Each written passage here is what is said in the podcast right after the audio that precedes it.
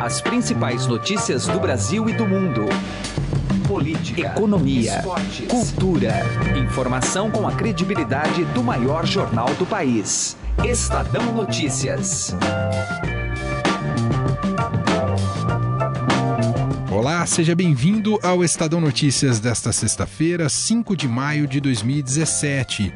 Eu sou Emanuel Bonfim e no programa de hoje vamos analisar, entre outros assuntos, o cenário do segundo turno das eleições presidenciais na França, tanto com um especialista quanto com nosso correspondente em Paris, Andrei Neto. A campanha foi muito exaustiva, ela foi muito longa, antes de mais nada, porque muito baseada na, no enfrentamento direto entre os candidatos. O debate que aconteceu na noite de quarta-feira, por exemplo, foi um, a cristalização disso tudo, Emanuel. Um debate muito violento, muito virulento, agressivo mesmo.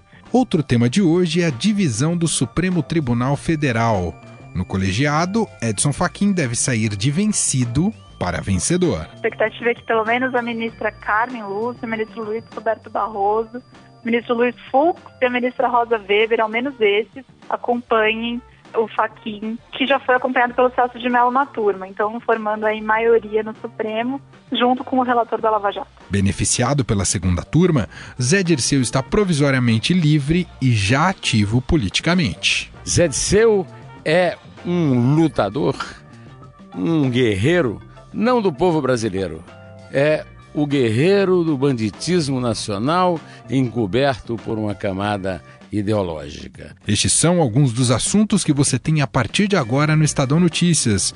Além de poder assinar este podcast via iTunes ou Android, você pode interagir com a gente. Mande seu e-mail para podcast@estadão.com com seu comentário, sugestão ou crítica.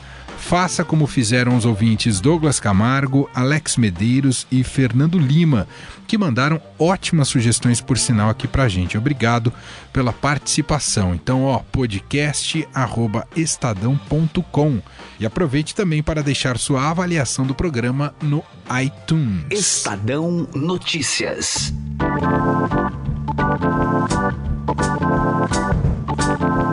E agora no Estadão Notícias, nós vamos a Brasília conversar com a repórter do Estadão Beatriz Bula e para falar sobre Supremo Tribunal Federal. E numa semana bastante turbulenta para o Supremo Tribunal Federal. Primeiro teve a mudança de estratégia do ministro Edson Fachin, né, o julgamento do habeas corpus de Palocci será julgado pelo plenário e não mais pela segunda turma. Então tem aí uma discussão em torno disso, como é que o STF, o colegiado do STF, vai reagir com relação a isso. E depois tem também toda a pressão popular que o STF está sofrendo. Bom, Beatriz, tudo bem com você em primeiro lugar e queria que você contasse o que você apurou sobre como é que estão os ministros, eles estão muito divergentes com relação a esses temas, Beatriz. Oi, Emanuel. É, no Supremo Tribunal Federal, o clima ficou bastante dividido depois dessas recentes decisões da segunda turma da corte, que revogaram algumas prisões da Lava Jato, especialmente essa última, mais recente, que soltou o ex-ministro José Dirceu. A primeira turma do tribunal era é considerada mais rigorosa na análise de habeas corpus, então, é, para conceder um pedido de liberdade é muito mais difícil na primeira turma do que é na segunda turma, que é a turma que julga a Lava Jato. É, por isso, a expectativa é de que no plenário do Supremo Tribunal Federal o julgamento seja bem acirrado. O ministro Fachin, que é o relator da Lava Jato, ele ficou vencido em todas essas discussões sobre prisões preventivas decretadas pelo juiz Sérgio Moro. Então, ele votou todas as vezes para manter as pessoas presas. Lembrando que é o, o Dirceu foi solto e a segunda turma também revogou prisões do pecuarista José Carlos Bunlai e do ex-assessor do PP, o Genu. Então foram três derrotas consecutivas para o Faquin até que ele decidisse, orientado por alguns ministros e também pela presidente do Supremo Tribunal Federal, a ministra Carmen Lúcia, levar essa discussão para o plenário, onde ele tem uma chance muito maior de sair vencedor. É só para explicar, as turmas elas são compostas por cinco ministros cada. E no plenário, além de, dos dez ministros que compõem a primeira e a segunda turma, também participa do julgamento a ministra Carmen Lúcia, que é a presidente da corte a partir desse momento que se fizer esse julgamento né, do, do caso do Antônio Palocci, isso vai virar uma espécie de protocolo ou de, ou de jurisprudência para outros julgamentos também de habeas corpus? é um pouco difícil de saber, porque na, nos julgamentos criminais, a avaliação é, dos ministros, o entendimento de alguns advogados é de que os casos precisam ser analisados de acordo com cada peculiaridade. Então, no plenário, eles vão discutir só a situação do Palocci. Mas como esse tem sido um debate recorrente no Supremo, é inevitável que eles tentem definir algum parâmetro para os julgamentos futuros.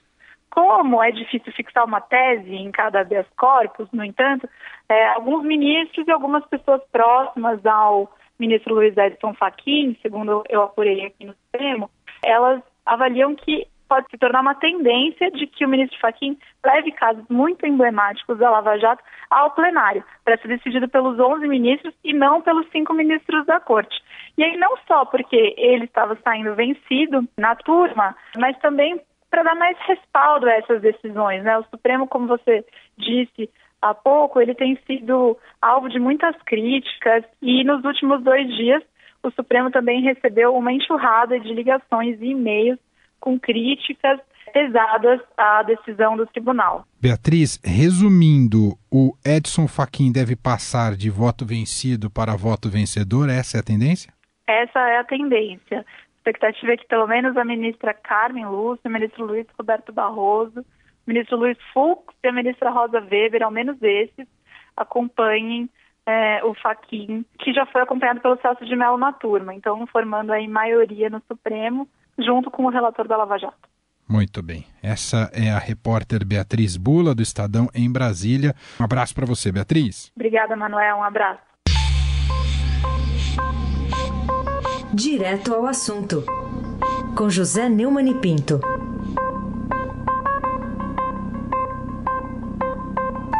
Ao sair da cadeia, a primeira declaração do Zé Disseu foi: Vamos começar a guerra política. Zé Disseu começou a sua guerra política na adolescência.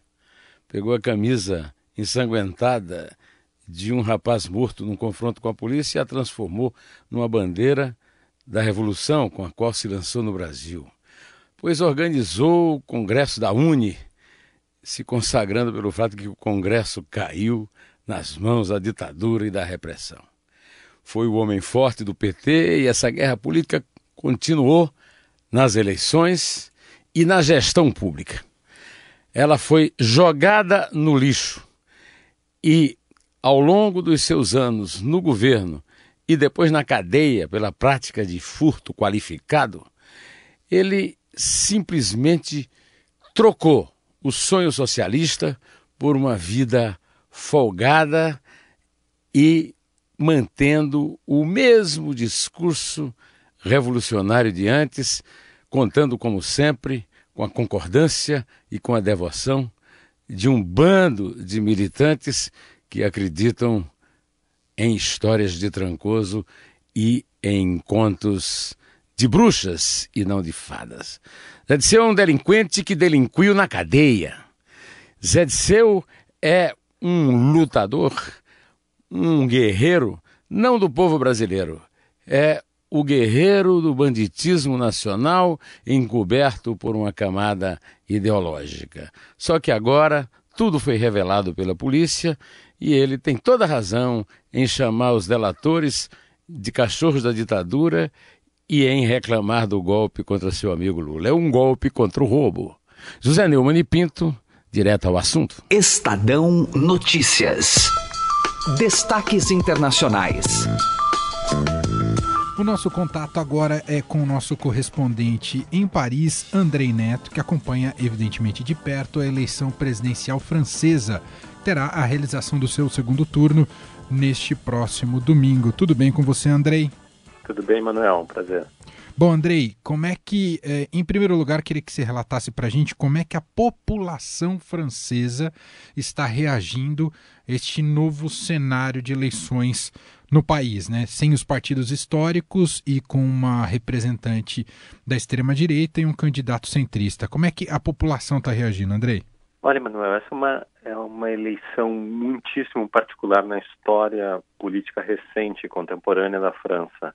E é uma eleição que, até por isso mesmo, tem uh, contagiado a opinião pública uh, apaixonados militantes de um lado e de outro, agora dos finalistas, né, Emmanuel Macron e Marine Le Pen, e uh, mobilizado toda a comunidade de cientistas políticos, de analistas, de jornalistas que trabalham na cobertura de, de política na França, em grandes debates acalorados na TV, mesas redondas, etc., todo tipo de, de, de local de debate que seja na TV, no rádio, nos jornais, vem sendo usado para debater exaustivamente a campanha. É tão exaustivamente que eu confesso a você que é, não só eu, mas muitos dos meus amigos, muitos dos meus contatos na França têm revelado é, um certo cansaço nessa reta final. A, a, campanha foi muito exaustiva, ela foi muito longa, antes de mais nada, e muito exaustiva ao longo desse tempo todo, porque, tam, é, porque muito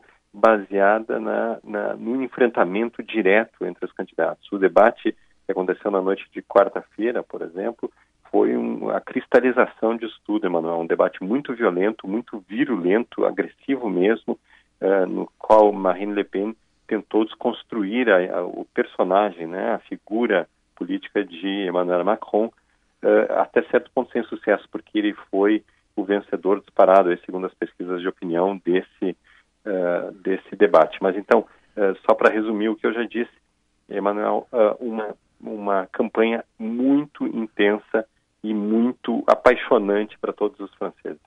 E o cenário segue indefinido até domingo ou, ou, ou mesmo a tendência de vitória do Macron, André? Sim, uma tendência clara de vitória de Macron. Existe um certo suspense na imprensa internacional, porque, afinal de contas, nós jornalistas e eh, analistas do mundo inteiro foram muito surpreendidos no ano passado por dois episódios. Primeiro, em junho, com o Brexit, né, a vitória uh, da, da campanha do rompimento entre Londres e Bruxelas, o que ninguém esperava, rigorosamente ninguém esperava entre os, os, grandes analistas né, da imprensa europeia. E mais tarde, a eleição de Donald Trump, que também pegou o mundo de surpresa. Então, se espera, muita gente espera que possa eventualmente haver uma surpresa. Mas os institutos de pesquisa foram extremamente precisos na França no primeiro turno. Um deles, o IFOP, errou na vírgula, uh, depois da vírgula, uh, por 0,1 ou 0,2% no resultado dos, uh, dos candidatos. Então, as pesquisas que, que foram muito eficientes no primeiro turno apontam uma vitória ampla de Emmanuel Macron eh, que deve chegar aí a casa de 60%, 61%, contra 59% dos votos contra 40%, em torno de 40% de Marine Le Pen. Eh, isso pode parecer apertado, porque afinal de contas, eh, um voto que você tira é um voto que o opositor ganha no, no segundo turno. Mas na política francesa isso não é. As eleições na França se definem por margens de 1%, 2%, 3% no máximo a cada eleição presidencial reta final, mas tem muita coisa ainda daqui até domingo, Andrei Neto. Vai dormir pouco, né, Andrei? Muito obrigado aqui pelas informações e bom trabalho. Boa jornada para você pela frente, viu, Andrei? Obrigado, Emanuel. Até breve. Para ampliar e aprofundar essa nossa reflexão sobre as eleições francesas, vamos ouvir Camila Tulinski, que conversou com a professora de Relações Internacionais da ESPM, Denilde Rousaker. Qual que é a expectativa para essa eleição, hein, professora Denilde? Olha, a expectativa é que, pelo menos as pesquisas estão mostrando que a, a Le Pen está ganhando um pouco mais de, de terreno e aumentando a, a, parte mais eleitoral dela, mas ainda assim o Macron é, tem um, uma vantagem bastante grande é, para quase 20% de vantagem. Ah, mas vão ser aí dias intensos, há uma expectativa de que haja mais polarização entre os dois candidatos, como a gente viu no, no último debate que eles tiveram. Então, a expectativa é que vai ser mais acirrada nesses últimos momentos, mas há uma indicação, pelo menos nesse momento, de vitória do Macron pelo perfil de ambos os candidatos, né? Eu gostaria que a senhora descrevesse aqui qual que é o perfil de Marine Le Pen e de Emmanuel Macron para a gente tecer aí o que, que espera para a França, seja lá quem for o, o vencedor dessas eleições, né? A Le Pen tem uma visão bastante forte em termos de nacionalismo, né? Ela tem uma posição anti-participação da França na, na União Europeia, apesar de ter mudado um pouco o discurso nos últimos dias, mas ela é uma ferrenha opositora, vem de um partido bastante nacionalista, considerado de ultranacionalista na França, que defende fechamento de fronteiras, é, um maior rigor na questão da migratório, uma política econômica mais de favorecimento de setores econômicos no país. O Macron é um outro um candidato que é do outro lado, né? Tem são dois candidatos que têm visões bastante diferentes sobre o mundo e sobre a França. Ele é um candidato que se posiciona como centrista, que teria uma, um viés econômico mais liberal, mas também defende políticas que estão associadas ao Partido Socialista Francês.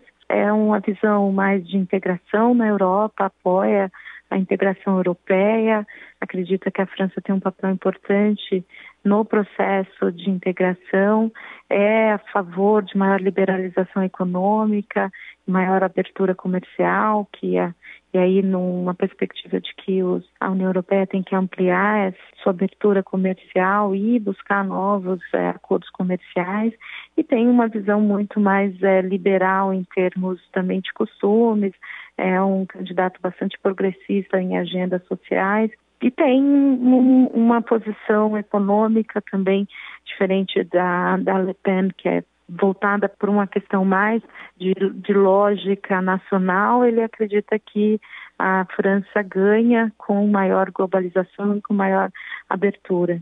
A França, em qualquer um dos dois que ganhar, vai ter posições bastante diferentes do que está, inclusive, do que a gente tem hoje com o presidente Hollande. Então há fortes expectativas com relação ao vencedor, porque qualquer um dos dois vai ter que lidar com problemas fortes, como a questão migratória, o desemprego entre os jovens e também as relações na União Europeia e também na relação com a Rússia. Então, a agenda é uma agenda bastante complicada, independente do, de quem ganhar. Estadão Notícias. Economia. O percentual de famílias inadimplentes no país ficou 24,1% em abril deste ano, superando a taxa de 23,7% em março e a de 23,2% registrada em abril do ano passado. A pesquisa é da Confederação Nacional do Comércio de Bens, Serviços e Turismo. A economista da entidade, Mariane Hanson, conversou sobre o assunto com Heisen Abac. Mariane, na avaliação de vocês, o que está motivando esses números negativos? A gente observa que as famílias ainda apresentam a é, dificuldade de pagar as suas contas em dia é, devido a esse cenário desfavorável, tanto em relação ao crédito, crédito que está mais escasso e mais caro, como também em relação ao mercado de trabalho, com a taxa de desemprego em patamares bastante elevados. Um fato interessante também que ocorreu no mês de abril foi que uh, o que levou esse aumento mais expressivo no percentual de famílias com contas em atraso foi uh, o atraso na faixa de renda das famílias que ganham até 10 salários mínimos, que aumentou em relação a abril de 2016 para abril de 2017, passando de 25,9% para 27,4%, enquanto que na outra faixa de renda houve queda de 11,3% para 10,5%, ou seja, essa dificuldade de pagamento está sendo maior para as famílias com renda até 10 salários mínimos. Chama atenção também nesse levantamento da CNC, eh, eh, Mariane, que a maior parte aí tem dívidas no cartão de crédito. 76,6% das dívidas são no cartão. É a pior modalidade? Quando a gente pergunta para as famílias quais são seus principais tipos de dívida, o cartão de crédito é sempre mais citado porque é o que tem o maior custo, né? Ele pode não ser o de maior volume, mas é o de maior custo e tem um impacto muito grande no orçamento das famílias, né?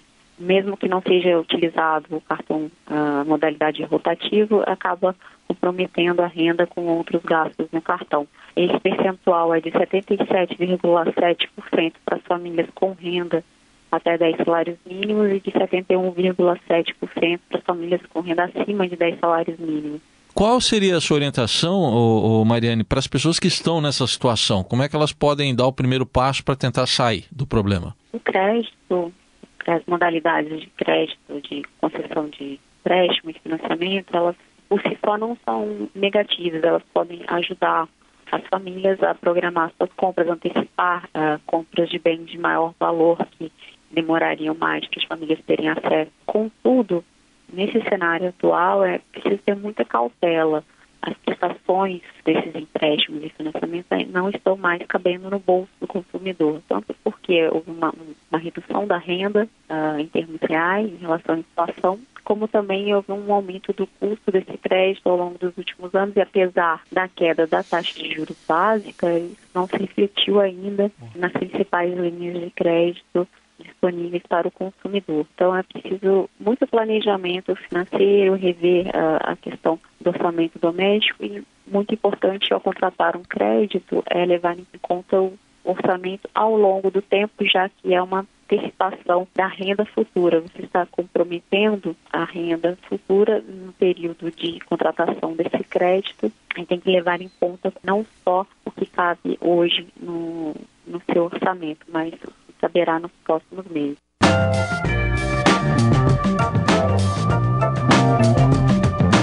O Estadão Notícias desta sexta-feira vai ficando por aqui. Contou com a apresentação minha, Emanuel Bonfim, produção de Diego Carvalho e Ana Paula Niederauer, entrevistas de Camila Tulinski e Heisen Abac e montagem de Nelson Volter.